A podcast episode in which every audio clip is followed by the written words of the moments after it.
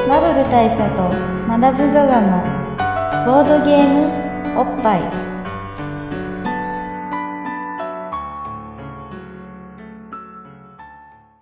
バブル体操マダム・ザ・ザのボードゲームおっぱい毎回ドイツ直送のボードゲームカードゲームを一杯やりつつぼんやりさっくりご紹介いたします MC1 のバブル大佐です MC にマダム・ザ・ザですじゃあ今日もお疲れ様でお疲れ様ーです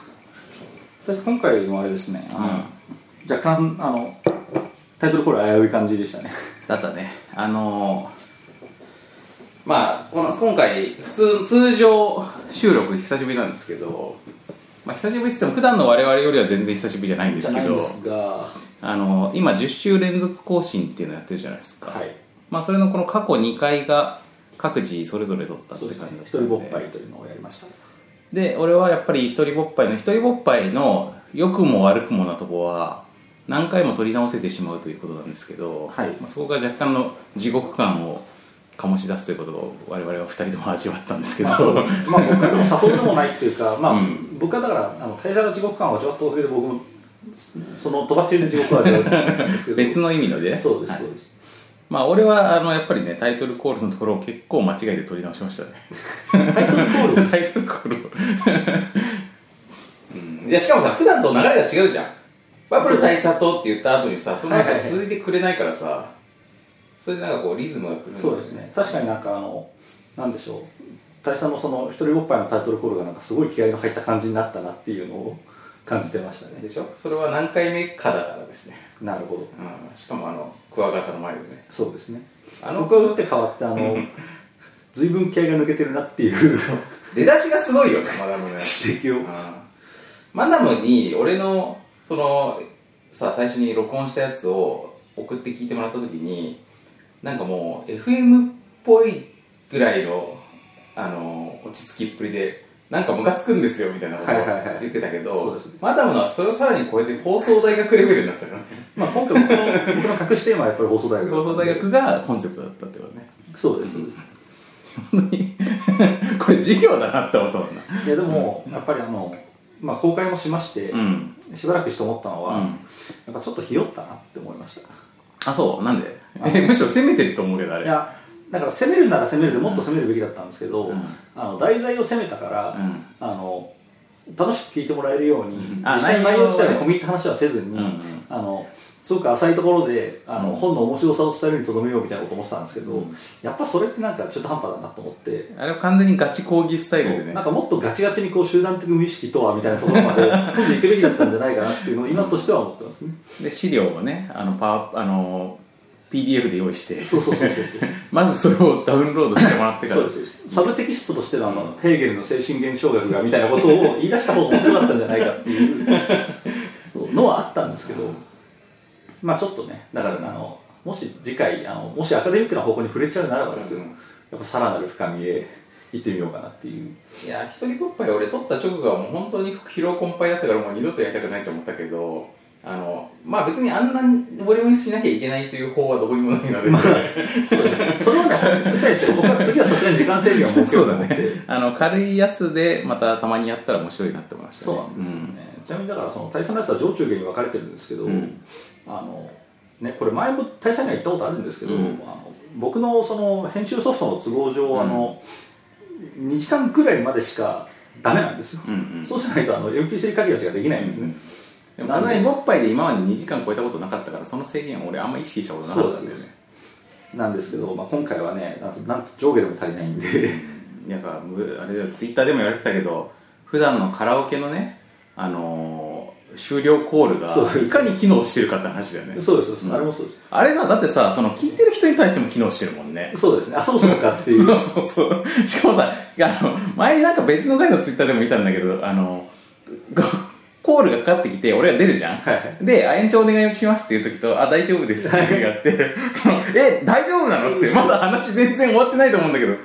そうねまだ感想まで言ってないけど大丈夫ですって言って大丈夫そうっていうゲームのルール説明はまだ終わってないけどみたいななんかそういうそうことをあれもだからお客さんもそ思ういエンターテインメントになってるってこそうとなそうんそうそだなっていううあのちょうどあのなんだろう番組の1パーツになってるそうですってことだよね本当ねあの確かにカラオケボックスそういう意味では便利なんだいなやと思本い当だよだって一杯やりつつっていうところにもちゃんとリンクしてるし、そうですね飲み物があるからさやっぱかクワガタよりカラオケだなクワガタよりはカラオケでしょうねやっぱりあのクワガタさ単にネタだと思ってる人もいるんですけど最初以外ずっえと話に出てこないから、実際はずっと本当に目の前にクワガタがいたししかもさあれ真っ昼間に撮り始めて結局,、はいはい結局さその、まあ真夜中ですよそうトータル撮ってる時間だけでもさ結果的にも4時間ぐらいあったまあ5時間弱5時間弱あったんだけど実際はなんかこうあのあ今の説明ちょっと込み入ったなって思って言い直したりとかして、はい取り直したりとかしてる部分とリテイクだいぶあるからあるからで途中で飯食ったりとかしてるので深夜までいどんよ及んでるわけですよはいはいで だからクワガタがだんだん元気になるのね夜行性だ ったね最初に本当微動だにしないっていうか、まあ、基本おがくずに潜ってるみたいな感じだったのええそうですに、ね最後の方すげえガサゴソしててだけど、まあ、ちょっと最後の方は僕俺もちょっと G 旅行やら単位やらで盛り上がっていたからあまり小型に触れはしなかったんだけどなるほど実際は目の前ですげえガサゴソしてるし。あのねあのツインフォーンガンダムであるところのクワガタにはあんまり触れられないそうそうあいつあいつだってね本来だったらもっとあのいじられてもいいっていうかあとねあいつあのこれもツイッターでちょっと言ったんですけどあのうちに来た出自も面白くって公園にね近所の公園に家族で行ってピクニックしてたんですよ、はいはいでなんかこうお弁当食べたりとかしてたらそこにあのすげえデコチャリみたいなのに乗ったはい怪しいおじさんが、あ名物おじさん的な そうそうそう、えーってこう、 チリンチリンみたいな感じで、横に切って乗りつけて、芝生よ、しかもそこ。 芝、芝生の上にチャリはでいチリンチリンできた人が切って乗りつけて、どえらいの来ちゃったな で、あの、坊主たち昆虫好きかと、はいはいうちの子供たちに対して。で、昆虫好きっつってね、うちの子たちちなみにあんまりそんなに昆虫好きじゃないんですよ。どちらかというとき、昆虫怖がる感じのちょっと都会っ子タイプなんだけど、で、全然好きとも言ってないところに、こう、じゃじゃーんっつって、 クワガタをダダー ンそうそう出してきて、で、こう、あの、これ、よかったらあげるよっつって。それで あそれでいただい てそうそうそう。で、ありがとうございますみたいになって、で、たんだけど、もう本当気持ちでいいからさ、みたいなこと言われて、ああ、金、金飛んだってなって、まあちょっと若干のね、いくばくかのお礼を、はい はいいくばくか のお礼をを支払った上で、またチリンチリンつって、去っていったっていうなるほどね謎の、押し売りねうん。謎の出自なんですけどね。はいはいクワガタ元気してますまあ元気してますね、今は。うん何あげてるんですかクワガタにはあのゼリーだねなんか今あのこんにゃくゼリーみたいなさあの、ひはいはいひと一口サイズのこういうのそれこそこういうポーションサイズのさはいはいあのゼリーが売ってるんですよクワガタ用のはクワガタとかまあカブトムシ用いはいはいでねし かもねあの、まあ、スーパーとかで売ってるんだけどあの普通になんか10個入りみたいなので売ってるのもあるんだけどその中にさアソートパックみたいなのもあって、はい3種類の味が楽しめますみたいな3種類の味が楽しめま すそうそうそうみかんみかんパインバナナみたいなはいはい3種の味がないこれクワクワガタが楽しそうめそうるクワガタがね 本当なんかええってなんかなるんだよね結構あの当然のように言ってくるけど、はいはいクワガタが3種の味楽しみたいと思ってるかどうかも俺には分からないし、まあでも飽きちゃうじゃないやっぱりでもあいつら基本同じ木の樹液ずっとチューチューしいてるやだってあれだってあのいつも同じ木の樹液を吸わざるを得ないから吸ってるだけかもしれないじゃないですかあのちょっと本当はたまには気分変えてあのそうそうそうバナナの木に行きたいけどここは熱帯じゃないしみたないいなないし、そもそもないから、うんしょうがないからこの中名前も知らない木の樹液を吸うけどうも、んうんうん雑木林でねそうそうそう実際のジュースとか飲みたいしみたいなことなのかもしれないじゃないですか、それはまあだから多分そういうニーズを反映してか、アソートパックうが、ん、いやだから本当ね現代っ子ですよあの子どうちの子たち、はいはいまずクワガタ含め そうクワガタクワガタもあのねスーパーで3種のアソートパック買ってくそうるでしすねさうん、あのカブトムシとかね俺もこ俺は子供の頃は割とちゃんとね捕まえに行ったりとかもしてたことあるんですけど全然、えあの結構山の近くだったんでなんですけどまあ今の子たちはだってもう知らないおじさんから 買うんだもん、購入するっていうそういうシステムですもん ねそうそう名物おじさんですからねチリンチリンってきたおじさんにねそうまあしかも多分俺の読みだとあのおじさんねその日ね多分ね近所であのね秋まな秋じゃないなあつい先だから、えっと、なんか春祭り桜祭りみたいなまあなんかそのはい春,、なんかそういう春の春の祭りがね祭りがどっかでやってたんですよ祭りの会場でなんかくじ引きとかで当たったんだけどいらねえってなったんじゃねえかああなるほどあーであのあそこの公園に行けば 誰か子供誰か買っがてくれるやつそうがいるととか来たんじゃないかと思うんですけどねなるほまあそんな感じであの今日は通常会はいそうですねなんかねもう本当にやっぱゲームの話まっしぐらいでいきたいっていうところですけどねどなんか今日あれじゃないですか、うちょんっとゲームの話入る前であれですけうど、ん今日ちょっと大差おしゃれじゃないですわかる俺俺さまあいつも大概おしゃれではあるけど今日特に今日比較的あれですよねでしょだってパリッとしたんですよねいつもはもっとさなんかこうまあおしゃれとは言ってもカジュアルめの、まあストリート寄りのあね、ストリート寄りのサンダルとかさ、ストリートバットボーイ寄りの ストリート寄りの短パンとかさ短パンとかストリート寄りの T シャツとかですねねそういう感じじゃん今日はなんだろ今日は本当にあれですよね、シャツにスラックスで、う、革靴にね革靴みたいな話ですね、でこういうねジャケットもやっぱジャケットもあるしネクタイもあるっていう、でしかもさまあそういう意味だと俺も気づいたんだけどマダムもあのーまずそのベストでしょベストですねねベストそして、えーこれなんつうのこのシャツのこのネックこれ何ネックっつうの、これなんていうんですかねえなんかこーうまあ襟があのちっちゃい三角襟みたいなやつそうちっちゃい三角襟のやつででやっぱりその やっぱりまあ赤ジャケットでしょまあそうですよね赤いジャケットやっぱりうんジャケットは赤が最近流行りそうそうそう大佐のジャケット赤じゃないですそうなんですよしかも見たとここのジャケットとそのジャケット一緒じゃんオソロじゃんこれ完全にオソロですオねソロでしょでしかも俺もまあたまたまこういう長体もあ長体もありますね僕もね奇遇ながら長体がね色違いますね まあ俺は俺はまあいろいろあって色が違うんですけはいど、はい、まあ、僕はもうやっぱりあの赤ジャケットに赤の状態ですよそれは、俺は赤ジャケットに黒の長体っていう状態でねまあこれこれがねだから今日我々がなんでこんなあのいつもはねスあのストリートファッションでそうですねならしていで鳴らしてる我々我々ががあのバッドボーイで有名な我々がねながぜ今回グッドボーイなのかそうそうそうってワイズマンなの か、そうでうん、っていうことをまあちょっとあのー皆さんにはこれこれ今回のテーマに関係してるんですけど関係してますねこれどっからご説明すればいいのかなとうんから説明しましょうかねまあとりあえず今回ですね我々あのこれからちょっと一仕事ありましてですそうそうねそうそうボッパイとしてね勃発ととししててで今日はまあちょっとだから今これ仕事前なんであのいつもだったら一杯やりつつっていうのもあのビールとかねあそうのですねハイボールとか飲んでるんですけど今日はまあ若干クリームソーダとかそうですねアあイのスアイスコーヒーとかですねねにまあとどめてるわけですよでこれからまあ一つ仕事っていうのがこうちょっと今回のテーマに関係してるんですけど、はい関係してる何から説明すればいいかなまずあれかな世界世界ですかみんな世界って知ってる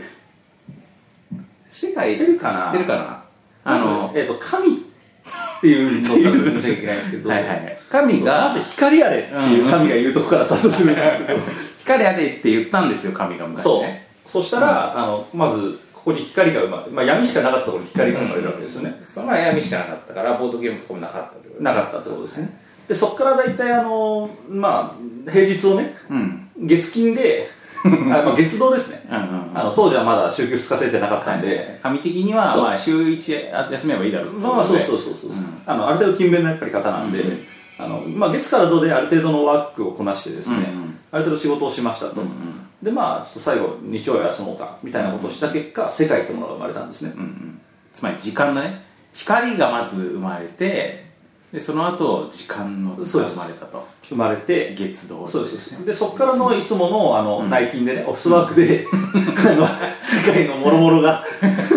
ボードゲーム含める世界のもろもろが生まれたって作られいうたとそうそういうことになるわけなんですけど、まあ、そんな風にできたあの我々の住んでるこの世界あるじゃないですか、はいまあ、端っこまで行くとこう滝海滝がこう海ねバーバーバーっってて外側に流れ落ちててそうそうそうでまああの、ね、下にはこう象とかがそうそうそうあの 3, 3匹ぐらいでこうそれを支えていてそうそうゾウゾウゾウカメカメみたいなねあの象より上にもしかしたらアトラスっ ていうこういうはいあのはいはい筋骨隆々のねアトラスね若若コードがあ支えてる可能の性メがガあるテンで有名なねそうですそうですんあと世界一の迷宮とかねそうああいうので有名有名ななアトラスさんが支えてるわけなんでそすうけどアトラスさんが支えてね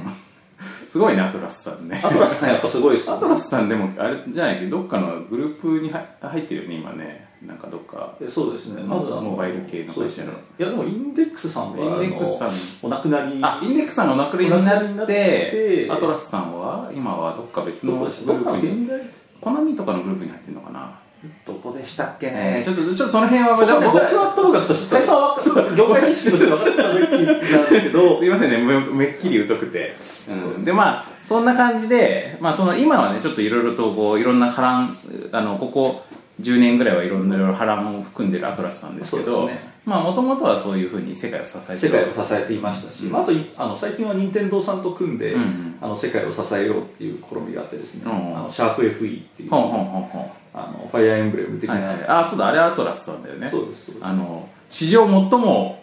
オタクっぽい そうですそうですファイアーエンブレムと言われているあのこの間 E3 というイベントが海外でありまして、うんそのシャープ FE のあの紹介映像みたいなのがあったんですけど、まああの9割方何が起こってるのかよく分からなかったです などういうゲームなのかもさっぱり分からなかったんタでイトル、ま、タイトルが出るところまで見てもわかんないもんねまあ、なんでちょっとあれはあのまだまだ僕の精進が足りなかったって話なんですけど、うんうんそうそう僕らもまだちょっとそのレベルにまだ達して僕ないはワールドワイドなしあの視野を持ってなかったってことなんで、まあ、という、まあそういうねそういうような感じで成り立っている世界っていうのがあるんですよ世界っていう概念がありますね世界うんでこの世界っていうのの中にえっ、とまあ神がいろいろ作ったからゲームデザイナーっていうそうですねまあてかまあボードゲームってものが,、ものがありありそしてそれをそれを生み出すことができるゲームデザイナーというそうそうそう神に代わってそうね種を作り出したんです、そうそう神神が、まあ、本来だったらいろんなものを神が作るのが役割なんだけど神もいちいちそういう細かいことまでちょっとまあ、そうですねやってあのらんない若干のアウトソーシングがやっぱり必要そうとそういそううそこうとになりましてだからまあゲームっていうもの自体は神が概念を作っておいたから、はいあとはまあ細かいコンテンツに関してはあのまあ期間内と予算内でやってくといてくださいよとそうですそうですだから、あのプラットフォームだけ作っといてそうそうそうあとはお任せしますというってことになってそれでアウトソーシングされた人たちとしてゲームデザイナデザイナーっーてといういう人たちがいるとそうですそうです、まあ、予言者的なそう立ち位置のあのねこう神からねあのアイディアをねそうですそうですファーってねもらって託戦を受けて、でまあいろいろな クソクソゲームもらっちゃう人もいるんだからまあ中にはいますからねあのちょっとだから受け取り方を間違えた人が多分そうなっちゃうんじゃないですかそうだよね。うん。まあ、神、神が悪いんじゃないかもしれない。もしかして、そそうそうそうその、うその、なんかこの、なんつうの、コミュニケーションの、なんつうの、ロスロスとかロスとかそうですそうですあとちょっと寝ぼけて聞いたみたいなこともあるかもしれなあいるかあるらあるある。あとやっぱりその神もクライアントとしてさ、そんなにこう、その、必ずしも正確なさ、発注をしてくれてるとも限らないから、そこはある程度こっちで忖度しなきゃいけでない。もあのある彼ちょっと頭が良すぎて、うんあのその辺を一足飛びで説明してくれるってこともあるからだいぶいろんなことはしょってることあると思うんだよね。そうまであす、その辺をまあ吉名にうまくやる人たちとしてゲームデザイナーっていうのがいあますねるんですけど、まあ、その中に、まあ、篠原という男がいるんですわそうですね、んまあ、これはあのやっぱり創世記の中でも語られているね、うんこのなんでしょうあのある日東の空にうんうんなんか三度イカズチが なった時にねこの篠塚とともに篠原生まれ譲るみたいな感じのやっぱりあのあれがありますからやっぱりうん記述がね、でまあいろんあのと賢者たちがねそうですそうです三東東方の三賢者がねそうそう三賢者たちがあのそのうまそのうなんかまあ何かが生まれているところにまあそれぞれ向かうとでまあただ同じ時に向かってしまうとあのあそのの人やたっちはぱりちょっとこうそうですそうですあのねいろいろ大変じゃないですかやっぱり、うんあの勝ち合っちゃう と だから早くあの向かった方がいいんだけどただし他の人たちが行かなそうなタイミングで行かなきゃ行かないといけないからやっぱり、そうそうやっぱり勝ち合うと喧嘩しちゃって託戦を与えられないからそうそうそうだからやっぱ東方の三賢者、まあ、東方ってのは日本のことなんですけど、 そうそう日本の東方だからねそうそうそうそう日本のね三賢者あのまあ3人プレイだった時は三賢者ですけそどうそうそう4人プレイの時は4賢者かもしれないごですけど賢者までいけるみたいなご賢者までいけたかなみたいまあみたいな、あのその賢者たちが、うんあのいもういかに託戦をで、うんうんゲットして点数を稼ごうかみたいなことをやってたわけですよねそんな感じで生まれたゲームデザイナーの篠原義輝っていう篠原義輝君とっていういう人がねそうです、まあ、世界の篠原という名前でそうなんですよあの世界的には知られているそうなんでまあ我々今世界の話から始めたかっつうとあのいつもの引き伸ばし作戦ではなくってなくって、うん、じゃなくってあの世界の篠原って呼ばれてるそうですので我々の周り我々の周りでは世界の篠原と呼ばれてるんでこの世界のこと説明しないと枕言葉が分かんないんでそうそうそうそうなのでまあそこから仕方なく入ったんですけど、まあ、この世界の篠原こと篠原義輝さんの作品作品であるところのバッティングっていうゲームはいを今日取り上げるとそうですそうこでとなんですすよねでまあそのなぜ今日これを取り上げるに至ったかっていう至とったかっていうとのまあ、今日のこの我々のこの服装ですよね服装ですよね、そしてこれからの一仕事ですうよんね、に関わってくるわけです、でこれがまああの勘のいい皆さんならもうピーンとピンと来てるピンときてると思うんですけどやっぱりこの世界の篠原ともなるとなるとまあやっぱりなんていうのかな、まあ、言い寄ってくる女性もまあうん引く手あまたってっていいううこか、とにねやっぱなるんですわなんせまあこうワールドワイドに世界だから、手を広げてますし、うねん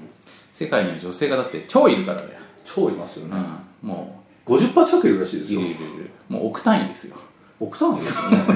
億単位っていうか、うん、億単位どころじゃないですまあどころじゃないです大体、うん数十億は硬い、はい、なので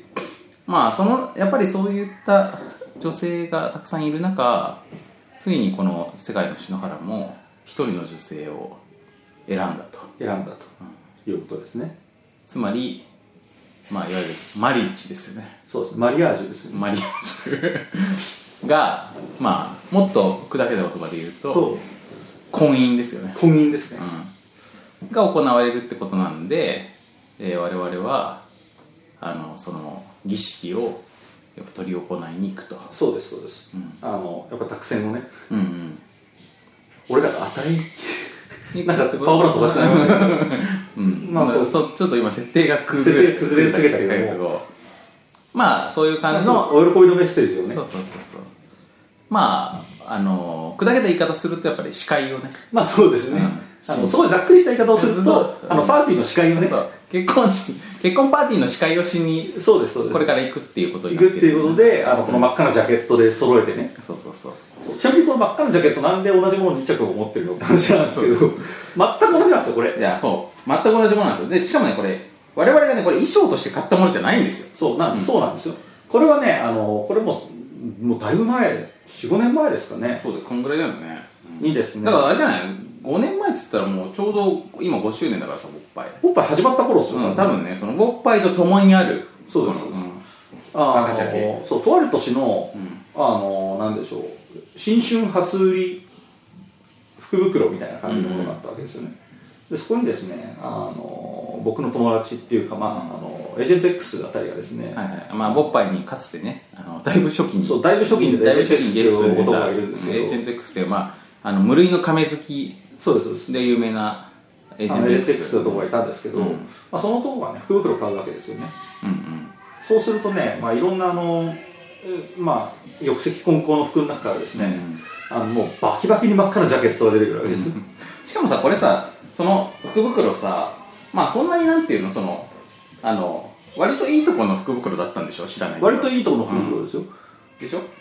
でその割とおしゃれアイテムが入ってておかしくないおしゃおかしくない袋の中に、あのもうこれ本当ね実物をお見せできないのが残念なぐらいなんですけど、あのもう相当バキバキに真っ赤な ジャケットがこんなに赤いのあるっていう真っ赤なジャケットが入ってるわけですよしかもさ結構これニットっぽくってさなんかこのふわふわなんだよねそうですそうですふわふわでバッキバキに赤いジそうャケットジャケットってのが出てきて、うんまあ、そこであのエージェント X と一緒にいた僕ら爆吹きするわけですよ、これこれお前っつってでその時ね別にいた友達も同じ店で福袋買ったんです、いしかもあれだよねその日じゃ同じ一緒に行ったわけじゃないんだよや一緒に行ってたあそうなのそう一緒に行って同じ店で2人が福袋買ってたんですよ、でもう一人も開けてみたらですねそこからもう一着真っ赤なジャケットが出てきてそうなんだそうで2人してバーンってなって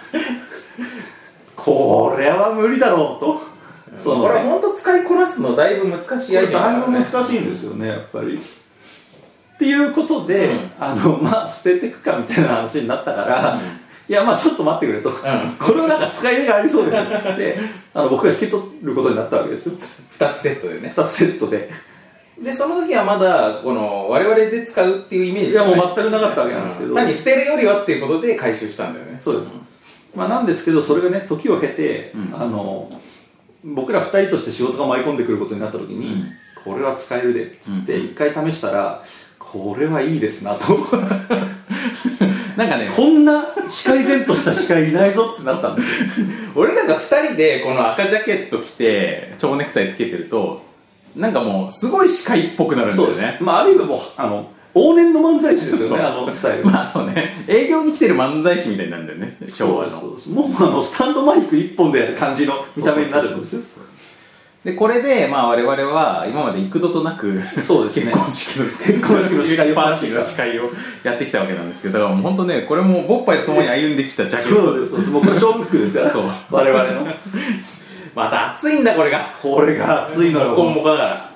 これが暑い、そしてねいつも暑い時期に着るんだよねなぜかそうまあ、結婚パーティーの会場ってやっぱり人口密度高いから基本、そうですよね基本空調ガンガンじゃないと暑いんですけどあとやっぱりほらあの自分プライド的な話もあるから結構このあ時期がそう多いねっていうそのれはがあってる確かに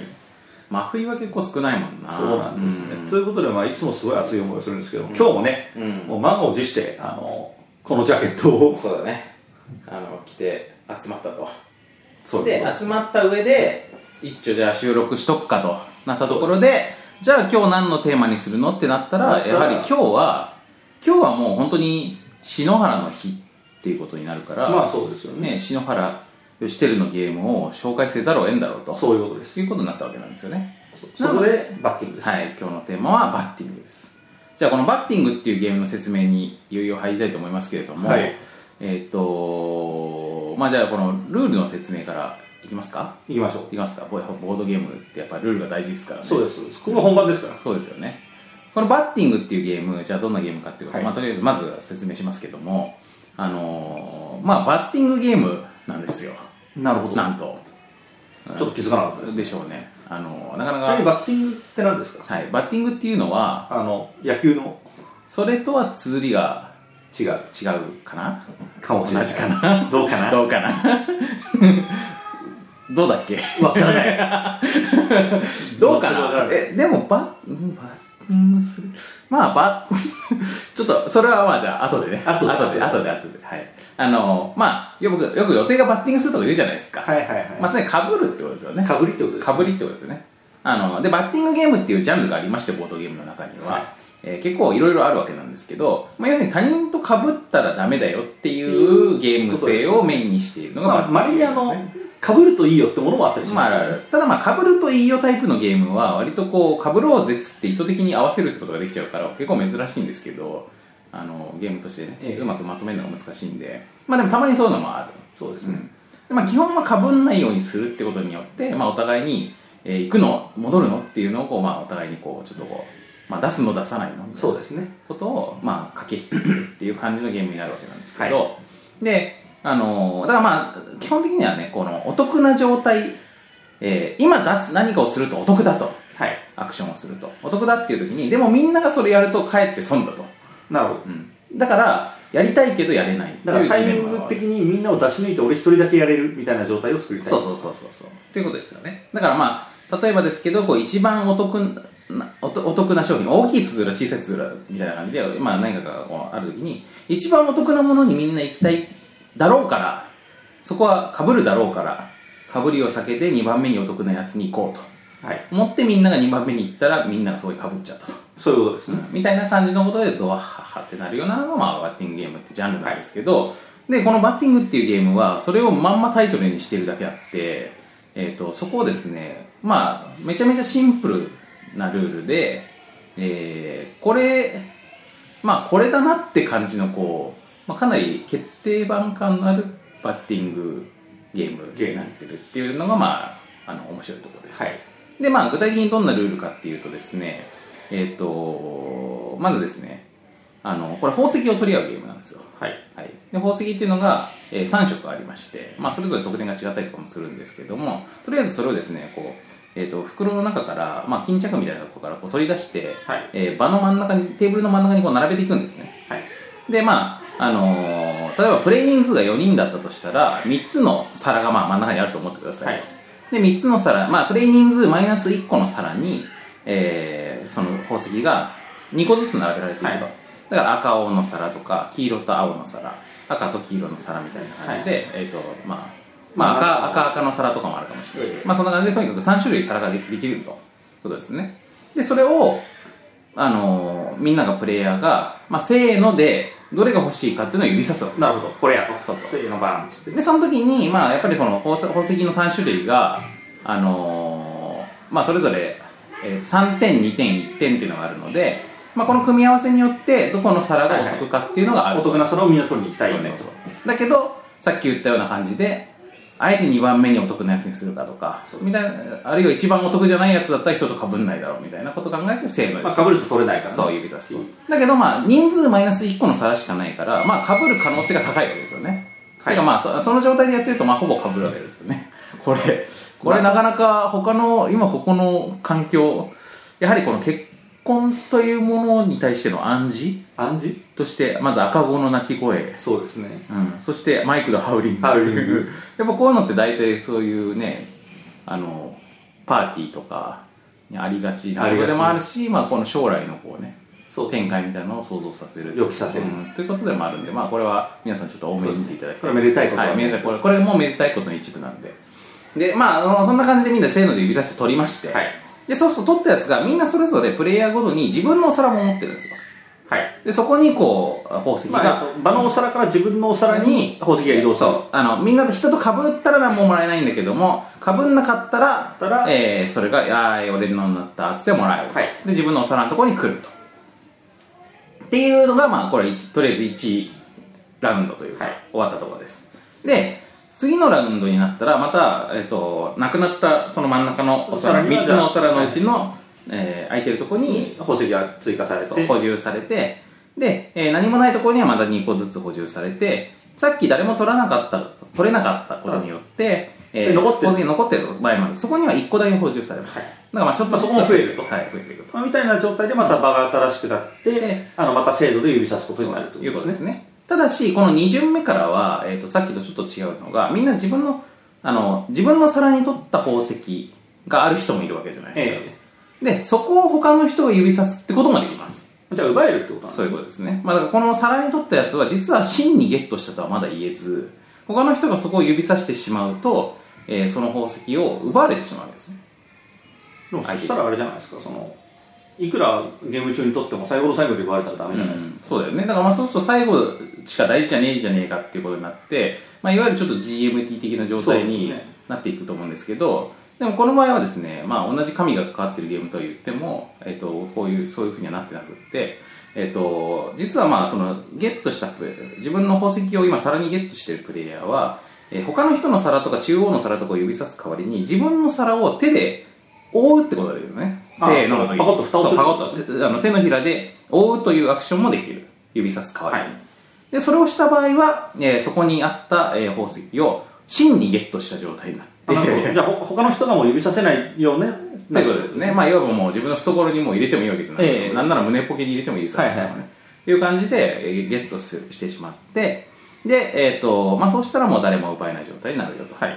ただし、まあ、このゲットした場合はこのゲットにちょっともう1ターン使ったという感じの扱いにななって、はいまあ、いわ要は1回休みになるわけですあじゃあ、えっと、パコッと蓋をしたら、その次のラウンドの精度の指さしには参加できなくなそういうことです。だから、まあ、パコッというと、蓋するのは、まあ、結構手間だってことですね。えーそもそもそのターンも他のところ指させないし、次のターンも一回休みになっちゃうということで、わりかし労力は使うんだけども、えー確実にこの自分の今まで集めたやつが宝石が確保できると。はいはい。ということですね。で、まあ、これを繰り返していきます。なので、まあ、あのーまあ、皆さん、皆さん、その、勃発リスナー処刑ならもうお分かりだと思いますけれども、まあ、このゲーム、基本的にどういうことを考えながらやるかっていうと、えーまあ、まずはその、どこが一番お得かなと。はい。でお得なとこ指さしたいなとでまあなんならしかも人のとこから奪うことができたら人のとこから奪いたいえーよりよりねね他の人がマイナスになって自分がプラスになるわけだからゲーム的には相対的によりお得なわけじゃ、はい倍お得なわけじゃないですかだから、えーそっち取りたいなとでしかもあの皿の上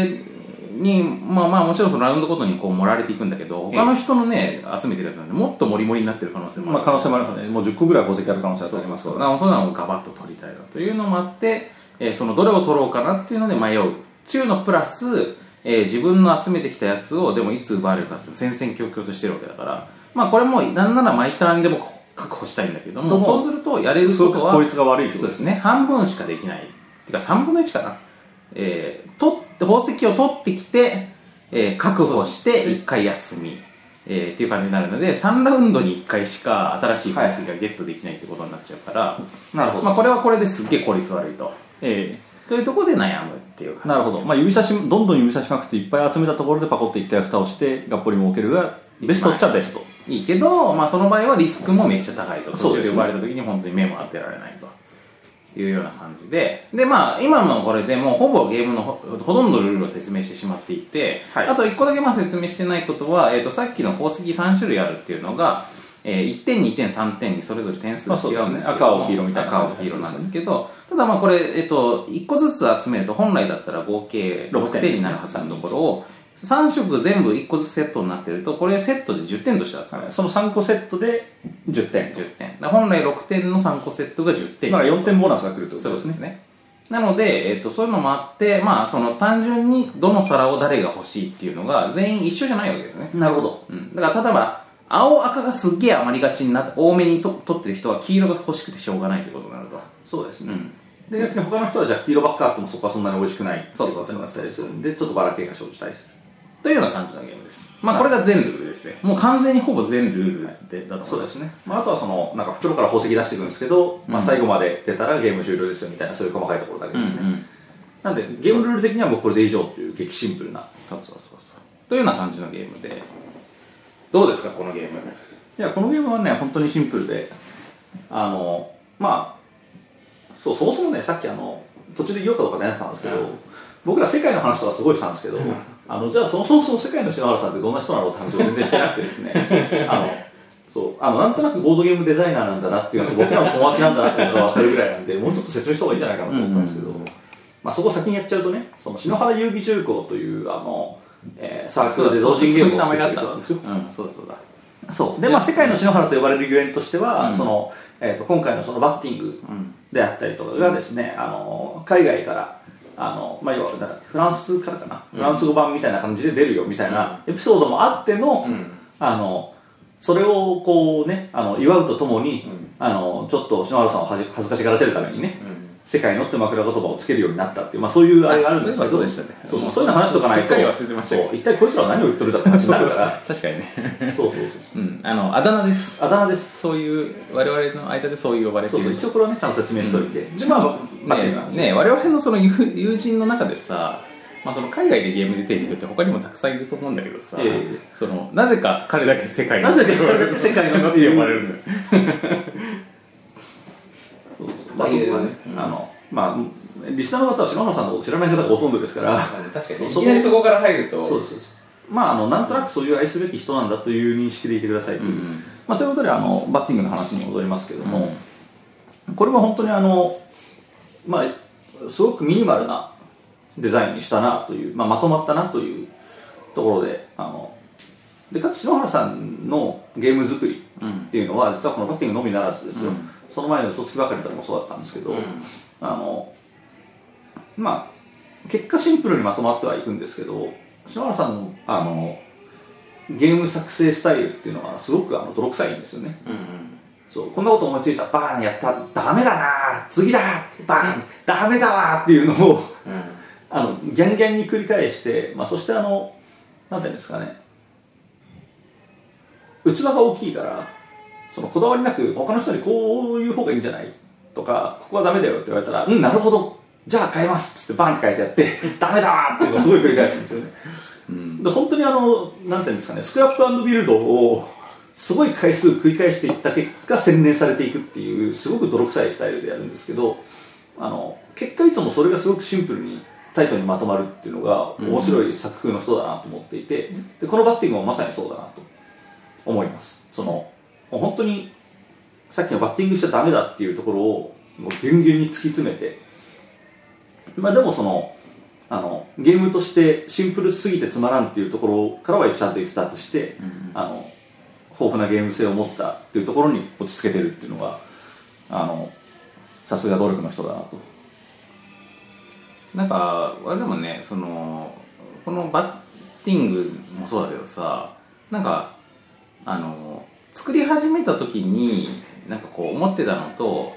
ちょっとこう、まあ、バーティングバーティングはそうでもないのかなまあそのなんかこうこういうゲームを作ろうってスタートしたところとさ結構違うところに着地することもあるじゃないいですつかも結構あさっての方向に着地することの方が多いですよだけどまとまるんですよ最ま終と的にまはるんですななんかすごい不思議な作り方の人なんですけどちねょっとこれね、僕の記憶なんで、もし間違ってたら申し訳ないんですけど、うんしかし、野原さんはね、その最初、まあ嘘つきばかりというゲームで、うんあのボードゲーム界に新風を巻き起こすわけですけど、うんあのね、篠原さんがゲームを作り始めた当初は、あの窓紛のゲームが作りたいって言ってたんですよ、 そうなんだよ一番最初まあそのその篠原さんはもともとまあ別にあのゲーム作る人として知り合ったわけじゃなくってあのゲーム遊ぶ仲間のそうですのゲーマーとして知り合ったてるからだからそのゲームを作り始めた時からよく覚えてるんですけど一番最初はマドカマギカのゲームが作りたいと言ってそういろいろな試作を始めたんことを始めて、で結果できたのが嘘つきばかりって いう、あのなんていうんですかね、まあ、そういうなんかあの余計なテーマの全くない、あのなんでしょう、ふ袋から石みたいなものを取り出して、あのまあ、別のところに移して、んその A の袋、B の袋、どっちが重いでしょうみたいなゲームに収まるっ ていう、なぜそこに収まったのか全く分かいやらない。だからそうだからそれもさ俺さ試作の段階で結構やってたから「マドカマギカ」のゲーム作りたいって言ってる時はまだ普通にそのさマドカとかホムラとかみたいなあのキャラクターたちの色に合わせたなんかカードみたいな試作で作っていて、でこのこの色とこの色を組み合わせるとみたいなこととかもやってたからねはいそれがいつの間にかいつの間にか袋から、ね袋からトークンを取石りを出す取り出す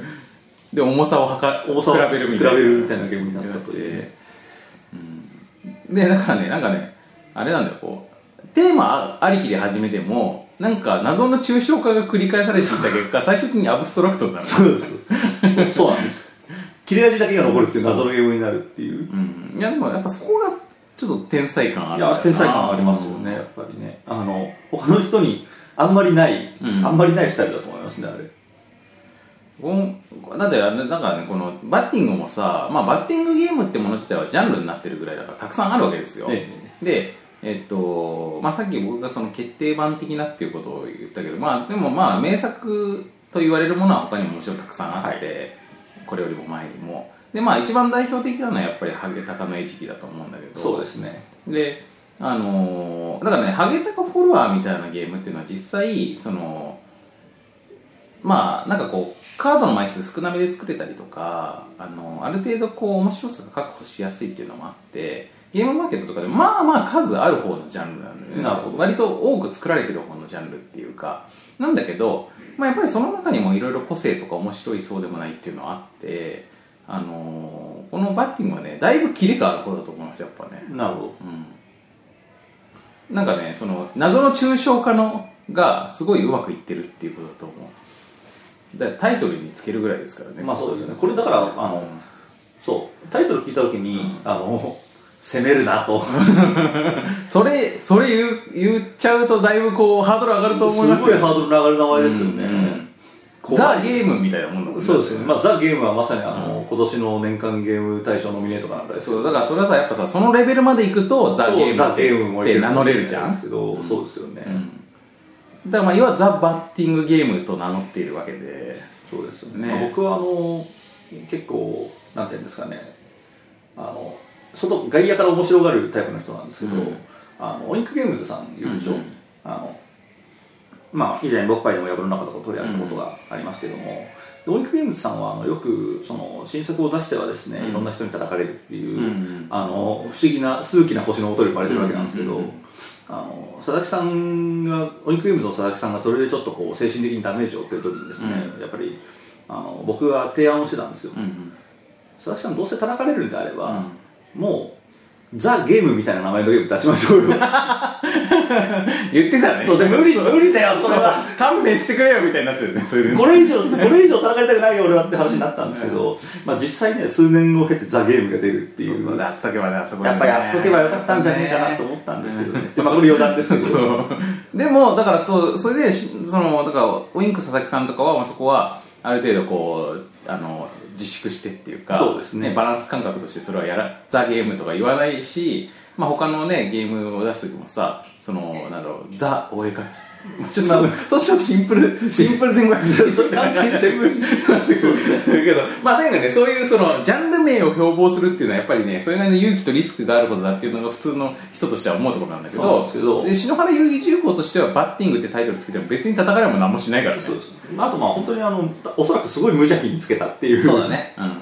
その無邪気さをこう象徴するエピソードとしてはまずこのタイトルをあの作者の篠原さんがどのぐらい理解しているのかっていうところがあるそうそうそうですね。あのね、まあ、そう。篠原さんの、あの、まあ、そう、言わせてもらうとですよ。うんあの、篠原由紀重工さんというか、篠原義輝君はね、あのその辺がすごく雑っていうか、あのね、タイトルとかもねなんかいつも愛着がないのかなあの人、と思うんですけど、ちょっとねあの一回すごいうん僕が本当耳を疑った事件っていうのがあってあのあれは確かねあれなんですよあのボドバラの,、うんうんあの人たちが作った「ベストフレンド」っていうのがあるんですけど、まあそれを遊んでたんですよね。でそこでそのまあし篠原さんが親でね、あのなんか一番僕の思う一番面白いゲームはみたいなお題だったんですよね、でみんなその篠原さんが好きなゲームを書くわけですけど、でそこであの、まあ、誰かがやっぱりあのねその篠原さんのご機嫌を取って、いい順位をつけてやろうっつってあのバッティングって書くわけですよ、んちなみにバッティングはあの、えっと XING と書いてそうバッティングだからまあ X がバツです抜群昔のねあのそうそうそ うボキャプテンとかに出た抜群の×ですそうですそうですそういうことです×、X に、えー、ING ING でバッティングと読ませるっていうなかなか洒落た名前なんですけど、でまあそれをこう書いてでそしたらまあ作者だから、あのまあ、ディそううちの篠原さんはディプロマシーとかそういう、いろいろこう好きなゲームが我々の仲間内でも、いろいろ有名なんだけども、あのー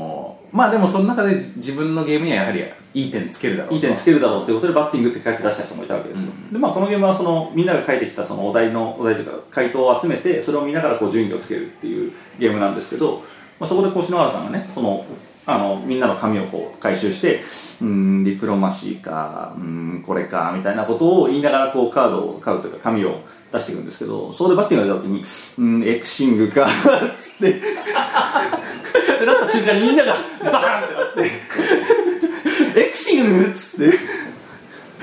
そうこれ本当俺そう本当その後1分ぐらい笑い同士っていうことになったんですけど これ、すごいよね。エクシングがないよな自分でつけた名前ですからそう。それだってさ、他の人がそれ言うと失礼に当たるっていうレベルの話じゃそんうですそうですまさか自分のゲームのタイトル間違える間っていう。違えるっていうのは本当前代未聞ですからね、いやあれ本当びっくりしちゃってもうなんかまあやっぱり懐が広い人なんだなっていう、いや、また、なんていうか、しかもさ、それタイトルつけるときはちゃんと悩んでるからね。だちょっとそういうのですね。でそうバンと、はいはい、もうバッティングでいいよってつけたわけじゃないから。ない。で、牛原さんは面白いところはやっぱり、あの、もともと、窓マギのゲーム作りたいと思って、あの、嘘つきばかりができるぐらいだから、別にね、アブストラクトゲームにしたいってことじゃないんですよ。してることじゃないわけ。そう。テーマにとかはいつもちゃんと悩んでるのね。そうですね。で、悩んだ上で結局アブストラクトになりましたわっていうことが多いんだけど、だからタイトルも同じように悩んでるんですよ。そうですね。だから多分なんか、おそらくタイトルの段階でもこれになんかテーマが乗らんかみたいなこともあると思うからそう考えたのはずそうなんですよね。で、まあ、それで悩んでつけたタイトルを自分でそう読み間違え自分でる。っていう。いまだかつて本人以外でエクシングって言った人は知らない です。あれなのかななんか仮仮タイトルの段階でエクシングだったとかそういうのあんのかないや、え、バッティングだっつって作ってんだから、エクシングが先になることはありえないでしょ。そうだよな X ありきじゃないもんなそうそう。むしろバッティングってタイトルをどう表記するかっていうので X が出てきただけだよそうですそうですっていうねいや俺も本当本に当ねバッティングを取り上げるって決まった時から、このエピソードは本当に伝えておかないとやばいなと思って、いやこの人ね本当ね伝説が多すぎて、まあそうそちうょっとねちょっとこの中で語りきれないぐらいなんでまあだからそういうのもあってあの最初のね世界のみたいなまあそう世界のみたいな俺らは入ってしまうんですけどうんでも今からねこれそれこそ今から結婚パーティーですからそうですねこの辺のいろんなエピソードがねああのみんなに共有されると思うと結構楽しみですけれどもそうですね、まあでもあの、あのね、新婦側のお友達もいっぱいいるんで、あんまりその新郎の伝説エピソードををあのパンパン投下してもですよ、なんのこっちゃって話にまなある、そうだけど、やっぱりこの新婦側のご友人方にも、ぜひこのだあの新郎がこうこういこういう愛すべき人だということをやっぱりね、こう知ってほしいところがありやっぱまりすしてほしいねと。ころはありますよね。この人ね、あのまあ、例えば俺ら仲間内で俳句をやったりとかするじゃないですか。は俳句とかもね、やっぱね、天才なんだよね。はい、これですよね、あの、こう、あるお題について、あの、五七五で書いて、それが女なのかってもらうゲームですそうです、そうです。あのあのドロッセルマイヤーズから出てるね俳句のゲームなんですけど、やっぱり俳句やってても本当にこの人のプレイが天才的すぎて、はい。なんかなんだろうなんか一緒にこの人とゲームやってるだけで面白いっていう人いるよねやっぱねいますねうん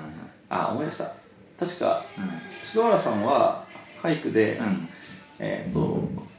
なんだっけ、力士って書いてあったのを、うんカキって呼んで、全く別のことを書いて、取材者がもうわからないっていう。あのね、俳句って、もともとまあお題をね、みんなから集めて、はいそれを、ままあ、あく例えばじ引きで引くんですよ。うんだから僕がなんか、例えば力士ってお題を書いて、まあみんな、まあ他の人も書いてこう出して、それをシャッフルして他の人に配り直すと。で、まあそれを引いた人が、えっと、それをもとに、はい、五七五で句を読むと。そうですね。で、出題者と、あの、お題を書いた人と俳句を書いた人以外の人が、その、何を示してるかを当てる当てると。まあ、お題を書いた人はね、その、ものをしてるわけだ。例えば、まあ、クワガタっていうお題で他の人が、あのーハサミがとかみたいな句を読んだら、まあ、その人は、まあ、クワガタだなってすぐ分かっちゃうから、出題者は、回答権がないんですよ。そうです。だけど、この篠原さんが、この、あの、夏季に関するはい俳句を読んだ時には、他の人も、誰も自分が、その出題者だってわからない。そうそうそう。誰ってなるっていうそうあ、じゃあそれ僕のなんで、あの、僕は回答権ないです。普通言わなきゃいけないんだけども、そんなのあったかなあ、そうだ、で、指定するのよ、その句を読む人がね。あそう。だから、まあ、そうなんとかさんのお題ですそっうていそうう。だから、まあ、誰々さんのお題ですって言うんだけど、その誰々さんが、え、俺、そん、え、え、え、そんなの書いたっけって。 まあ、そのお題って何個か書いて出すんだけど、その3つ4つ書いたうちに、なんかこう、そんなものえなんだ俺そんなの書いてないと思うんだけどな、つって。そうなんですよね。まだ、本当力士を書きはびっくりするよな。まあ、力士の死がちょっと貫通してたんでしょうね。貫下出下してたんですかね、まあ本当まあこんなのはあれですよあのジャブぐらいの話そうですからそうそう。まあ本当かあの語るとねもうあのいくら時間があっても足りないんで、そんなに語らないですけどまあそういうね愛すべき どどれですかそれあのねまあそうすごいエピソードがあったんですけどこれ本当口で説明しづらくてあのそうまあ僕とか友達のね篠原さんと一緒にこうあのお酒を飲んでて、まあ、お話が盛り上がっててなんかその篠原さんがねあの、まあ、お仕事でよくこうなんか人の仲裁に回ったりとかいろんなことをするとで電車とかでも喧嘩してる人を見つけたら仲裁しに行くんですよみたいなあのそういうエピソードがあってで、まあ、それであのこれ誰かがその「いやもう本当篠原さんマジ成人じゃないですか」っつって「マジ仏みたいな人じゃないですか」みたいなことをあの冗談半分で言ったんですよねそしたらまあ篠原さんはすごいこう恐縮したっていうかあのなんかもう照れちゃって「いやいやそんなことないですよそんなことないですよ」っつって否定するんだけどもあのその時の両手が完全に仏っていう あのね、片手、片手で、この人差し指と親指で丸そうを、丸を作ってで片 片手を立てて、片手を立ててっていうあの完全に仏様の手振りで「いや違いますよ違いますよ」っつってそうそして全員死ぬっていうのが。それ、それね、あれは本人、それ意識してやってないんだよ。そうだから本人が何で笑われてるか気づいてないっていうところがそう、マジ仏じゃないですかって、そんなことないですよ、そんなことないですよ。で、身振り手振りしてたら、手が、手が完全に仏様、仏様の形になってて、 それ他の人が、それでボーって、ボーってなって、え、どうしたんですかどうしたんですかっていう。そうそうそうその時にもう本当全員が本当にこの人は天才なんだなと思ったエピソードだったんですけどまああれ多分あれなんでしょうね仏って言われて自分の頭の中では仏というものを消化しな がら消化しながら否定するから自然と手振りが仏になるっていう謎現あのねそ象の、なんていうか、プラシーボ的に、この、なんかこう、頭に入ったワードを、そ う体の一部では表現してしまって。じゃないないとあんなことならないからまあそうかもねそうそうまあ本当これないやあれでも実際見た人は本当にこの話を聞いた人の100倍面白いっていうのもあってそうそうやっぱね、その、言葉で、こう、こういう手の形をしてみたいな、そういうのが入んないからね。そうなんですよね、あのインパクトないからやっぱりビジュアルとしては無言であれで繰り出してくるともう本当に、 本当ダメだよなそれ思い出すだけで。 イメージするだけ篠原さんエピソードの話しないっつったじゃんあそうだ、これ そうそうまあ確かにあの今までの島野さんの思い出の中でも一二を争う面白いエピソードなんだけど、まあそういうねあの何が言いたいかっていうと本当に愛すべき人が作った愛すべきゲームっていうのがそうそうそうそうそう。本当に神がかっている、仏がかっている。おとぎがかかっているゲームだっていう、なんでまあちょっと篠原さんは面白い話ばっかりしましたけど、あのバッティング自体はあの、ねそんなそんな愉快な、人が作った割にはあの結構ちゃんとバクッとエレガントに、エレガントに決まってるゲームなんですよいやそうなんですよ篠原由義塾のゲームちなみに遊ぶとアブストラクトなだけあって、すごいちゃんとしてますからね。そうなんですよ まさかこんな家庭でできてるとは思わない。思わないそうパリッとしたゲームを作るんですよね、なんかさあのゲームデザイナーの人たちがあのなんだっけゲーム去年のクリスマスとかだったかなおとおととしかなまあそのなんかリレーでさあの1ヶ月間とかなんかこああアドベントカレンダーアドベントカレンダーあのブログの記事を一個ずつ書いていくっうていうそうそうそう日替わりで持ち回りでみんなそれぞれブログの書き記事を書いてってゲームデザインとかに関する話をするみたいな、はいゲームデザイナーアドベントカレンダーっていうのをあれってあの人が主催だったのかなあのボーパルスのあのああだったような気がしますそうですよねあのえー本名のはまずのかなえっ、とサークル名はなんだっけえーアイワーズゲームだはいですけどアイワーズゲームのえーカレーさんって言ってたけどそうですツイッターとかだと、うん、まああのが、えー、と主催でアドベントカレゲームデザイナーアドベントカレンダーっていうのがあったんですけど、はいその中でその篠原由義重工篠原さんが書いた記事も、まあ、他の人たちはね結構そのゲームデザインの話だからまあやっぱりみんな基本ロジカルシンキングの人なのでなんかこうテストプレイの重要さについてとか、まあ、こうやあのさ最近のこの自分の中のこう解決すべきテーマについてとかみたいなことを書いてるんだけど、はい篠原さんの記事はあのゲームデザインにおいて妖精あそうです妖精さん妖精さんをにうまく協力してもらおうみたいな妖精さんに動いてもらうためにはみたいなやつで、まあ、これもだいぶレベル高いなそう本当に俺もレベルだけなんだと思ってそうあの常に常にゲームのことを考え続けてなんかいろんなことをやってるとふとした商品にあの妖精さんが来 てなんか良きようにやってくれるタイミングがあるみたいなこと書いてるそうそう、まあ、ただ努力しないと妖精さんは来てくれないよって話はちゃんとしてるんですけど、あのその中ブレイクスルーをもたらす妖精っていうところにフォーカスが当たりすぎててすごいことだからうん、だからやっぱなんかそのさ自分のなんかその自分の力でなんかゲームが完成してるっていう実感よりも何かもたらされてるとというような実感が強いのかもしれないねそうですね、うん、まあもちろん実際はねそのアイデアっていうかそのともかくゲームの全てはその篠原がまあ作ってるわけなんですけどなんかその実感としてね多分そういう感じなんでしょう、まあおそらくそうなんですよね、だからあの比較的そういう話をするときはあの篠原さんは謙虚ですよね、うんそうそう本当そうだから「世界の」って言ってるのは篠原さんが謙虚すぎるから言っ俺らが言っちゃう、まあ逆にねところはあるなんですよねそうそうっていうね、まあ、ちょっと今回あの、ね、バッティングの話より篠原さんの話を多くしてるんですけど確かこれから僕らパーティーですから、まあこれはねちょっとご祝儀と思ってでやっぱりまああのややっっぱぱ祝い事としての、うんっていう僕らもね、まあさすがにこのポッドキャストの中で、あのーなんだろう、まあ、いくら僕らがこう、素人とは言っても、あの、友達の話ばっかするっていうのはね、皆さん、ま皆さんの知らない友達の話をするって場合っていうのは、これ本当昨日見た夢の話をずっときするみまたいあそうでなすもんで、今回まさにあの半分ぐらいはそういう話してそうまそうすそう。かだからまあ、これはね、本当は NG だと思うんですよ。ら僕も NG ですよ本当は、思うんですけど、まあ今回はちょっと、まあご祝儀的に、はいあのーまあ、多めに見ていただけると。そうですね、で、まあ実際このバッティングってゲーム自体は本当に、あの、皆さんにご紹介するに値する、そういでいゲすームなんで。いいゲームですうんでちなみに篠原由紀重工の他のゲームも、さっきの嘘つきばかりっていう、あのー、え2つの袋の中の、ね、どっちに入っている、えっ、と、トークン、まあ、チップの方が重いでしょうっていう重さをこうアナログでね両手で右手と左手で比べるみたいな、あのー超直感的なゲームだったりとか、あと,、えっと一番最近作った、えーボーボードドラライイナーナーっていうのは、まあ、囲碁の囲碁の篠原遊戯重工的解釈版と言ってもいいええような、あのーまあ、これまたキレがある2人用アブストラクトだったりとか三人であ3人できんだっけまあそんなような感じでそうですね、うん僕個人的におすすめなのはですね小判にいただきっていうのを作っていてまあ、カードゲームでうんあのなんでしょうあれは談合型トリックテイキングみたいな感じなんですかね、うんっうんなんかあの人のおこぼれにどう預かっていくかそとうですそういでうトリックテイキングていうなかなか、あの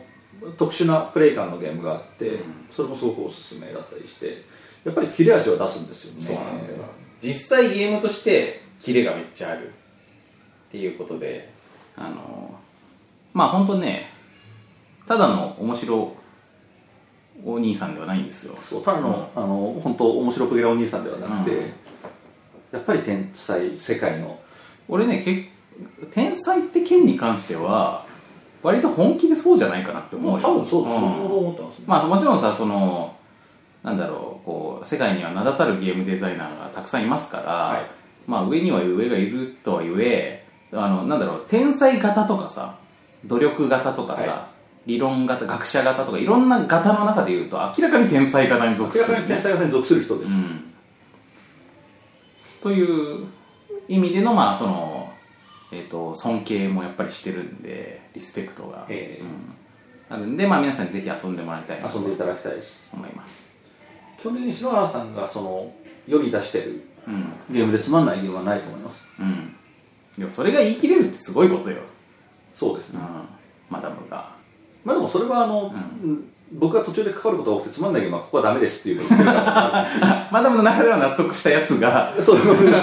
ていテうスト話プはレイテストプレイしてるからねまあそのある程度のあるかもしれないけどうんいや大したもんですよ本当に大したもんですね、まあ、っていう、えー今回篠原さんだからまあ今回だからそのバッティングっていう回ですけど、ん基本的には篠原遊戯重工をご紹介していこそうだうねみたいな篠原テーマだと遊思いま戯す重工特集そうですひいては世界の篠篠原原特集特集そして、えーそれに関連して世界について世界についてそしてまあ神とかえーとか我々の赤ジャケットアカデミートについての話もしたということになりますね、みたいな感じで、まあ、結構いろいろねそのエヴァンゲリオンばりに謎めいたワードがいろいろとこう散りばめられた回になりましたけど宗教色も強いしねそうですね 宗教色強かったですね,、うん、ねアトラスさんの話もしましたしそうそうそうそうそうっていうような感じなのであのまみさんぜひそれ遊んでもらいたいなとでまあおっぱい評価っていうことになるわけなんですけど、はいどうですかねバッティングはどうですかね、どうかなまあ、これはねうんいやーどうでしょうこの話の後でどう話していいかわかんないですけど、うんまあ、僕はバッティングゲームはそんなに得意じゃないあのゲームの種類としてねそうですそうです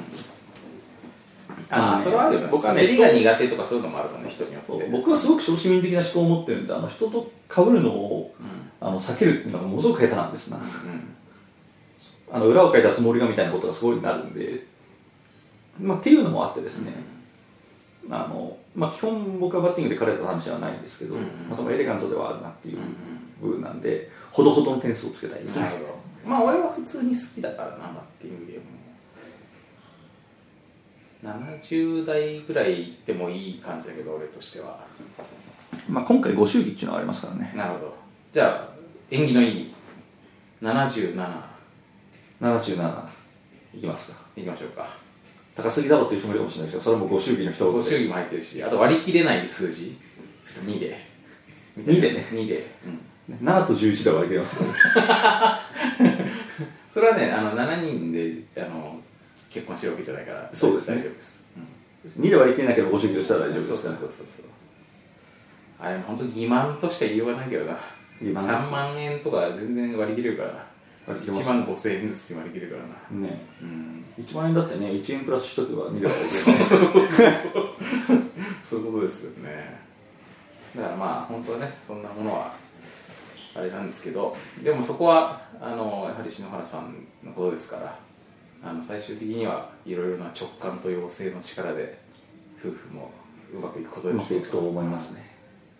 いやまたこのねうんあのもう本当にこの結婚に対するこうお祝いとしてのね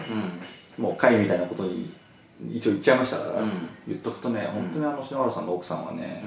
うあの篠原さんがあのなんで天才であるがゆえの,、んうんあの多大な欠落を抱えた人間であるわけですけど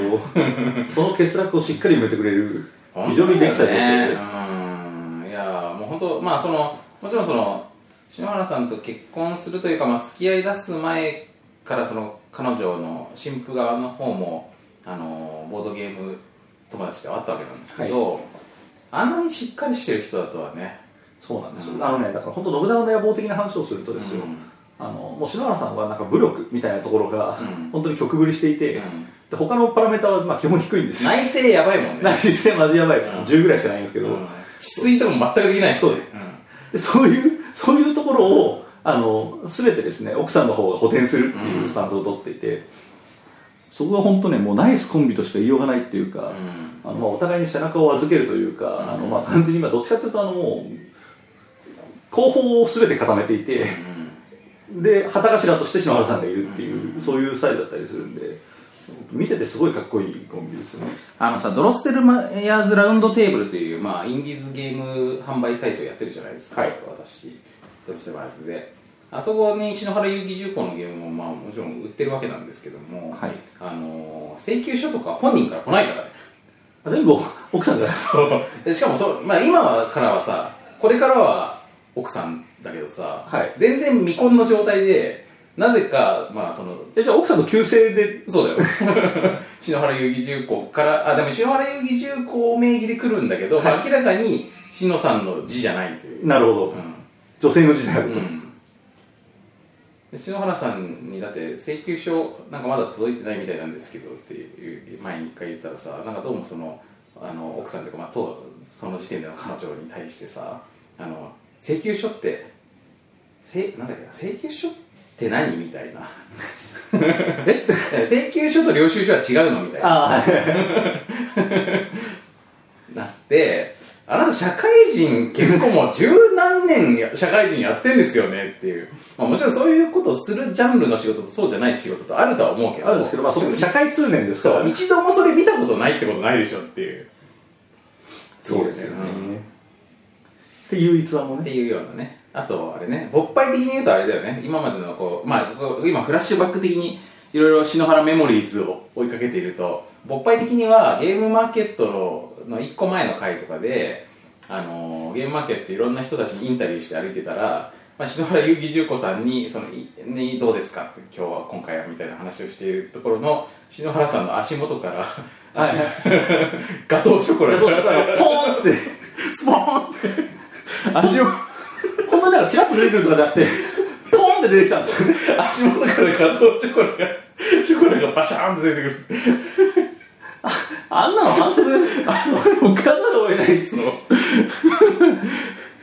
ら、それとかさ、もう本当にその様子がリアルタイムに記録されてるから、俺たちの面食らいぶりがね、多分皆さんも聞い 聞いて覚えてるんじゃないかと思うんですけど、そういう、そのレベルのことが起こるんですよ、起こる小原さんと付き合ってると。そうなんですよ。あの、本当にね、あのどうやっても予想がつかないんですよ。うん。だからさっきの仏のやつもさ、まあちょっとも持ってるかと思うじゃん、聞いたら。そうですうね。んそんなことは、でもあまああんなことあるわけないからそうあるいは篠原さんがある程度こう、その天然っぽさを出して、ギャグとしてやってるって思うじゃん。思いますねそん。なことないよ、そう。だかあれはね、本当1パーも持ってなくて、すべてその通りのことが起こるんですよ。だからみんな死んじゃうの。っっていうねていうことなんです。うんまあだから、まあ、そんな篠原さんだから、あのーやっぱりこの神に祝福されてると言えましょう、うん、なので、えー今回バッティングに関しては縁起のいい演技のいい77おっぱいということになりますねはい、はい、そろそろあれですか、はいちゃんと締めにかかりますからそうですね。じゃあ告知をはいいたしましょう、はいえーボードゲームおっぱいはですね、えー普段ツイッターアカウントでえーいろんな更新報告を行っております、えーボードゲームアンダースコアおっぱい BOARDGME アンダーバー OPPAI です、はいえーこちらの方でいろんな報告であったりとかですね、えーあと大体僕が毎回その更新報告した後にえーワンポイントコメントこと言い訳とかをするんでですね、えーその辺もえーぜひチェックしていただければと思います、えーまた、えー Facebook ページ、えー facebook.com スラッシュボッパイの方でも更新報告を行っております、えーまあ、こちらも Facebook やってらっしゃる方はチェックしていただければと思います。また、ぼっぱい .com の方で、えーこの音声流しておりますんで、そちらをチェックしていただくなり、えー iTunes ストアでボードゲームおっぱいで検索していただければ出てくるんで、そちらで自動購読をするなりしていただけると大変嬉しいです。以上でございます。はい、で私の方は、えーっとドロス・レマイヤーズというのが、まあえーネットショップとして存在してまして、えーオリジナルゲームを売ったりとかあとね最近、あのーギフトボックスさんっていう、えーっと手焼きタイルのゲームはい。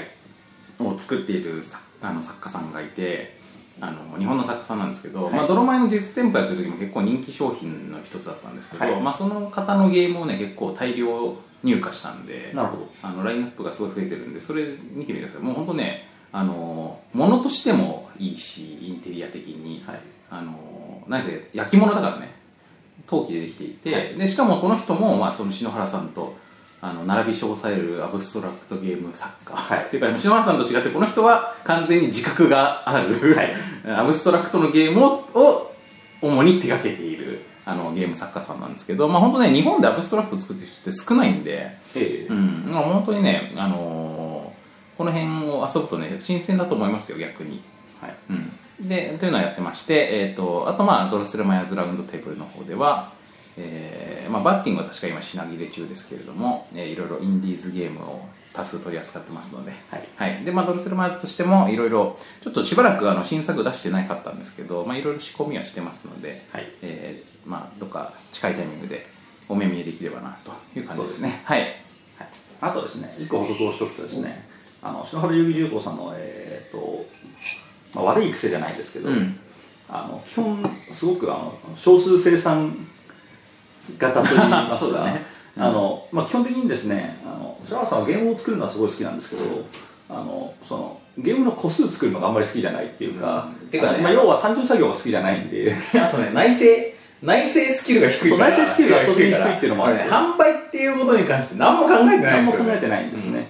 なんであの、ね、ゲームマーケットに新作出すぞっていう割には全然個数作んなかったりとかですね、まあ、いろんなことであの方々からお叱りをいただいてるらしいんですけどこの間だってボードライナーなんてさ、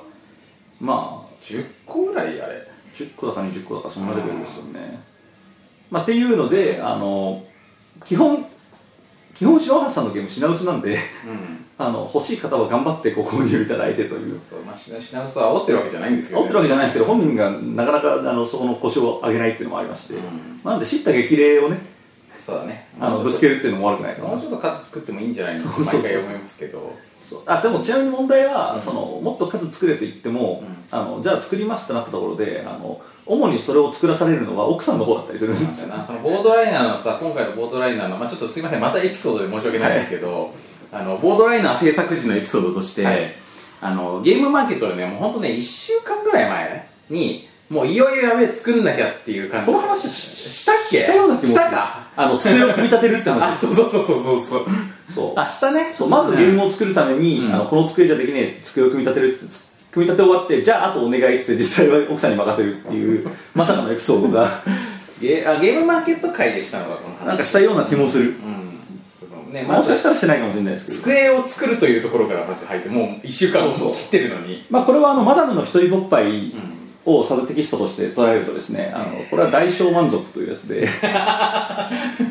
そうねテンパってる時こそ別のことをしてしまうという何かを作らなきゃいけない作りたいっていうものと作りたくないっていうその2つの、えー、と思いの分離これがまあ複合コンプレックスなわけですけど、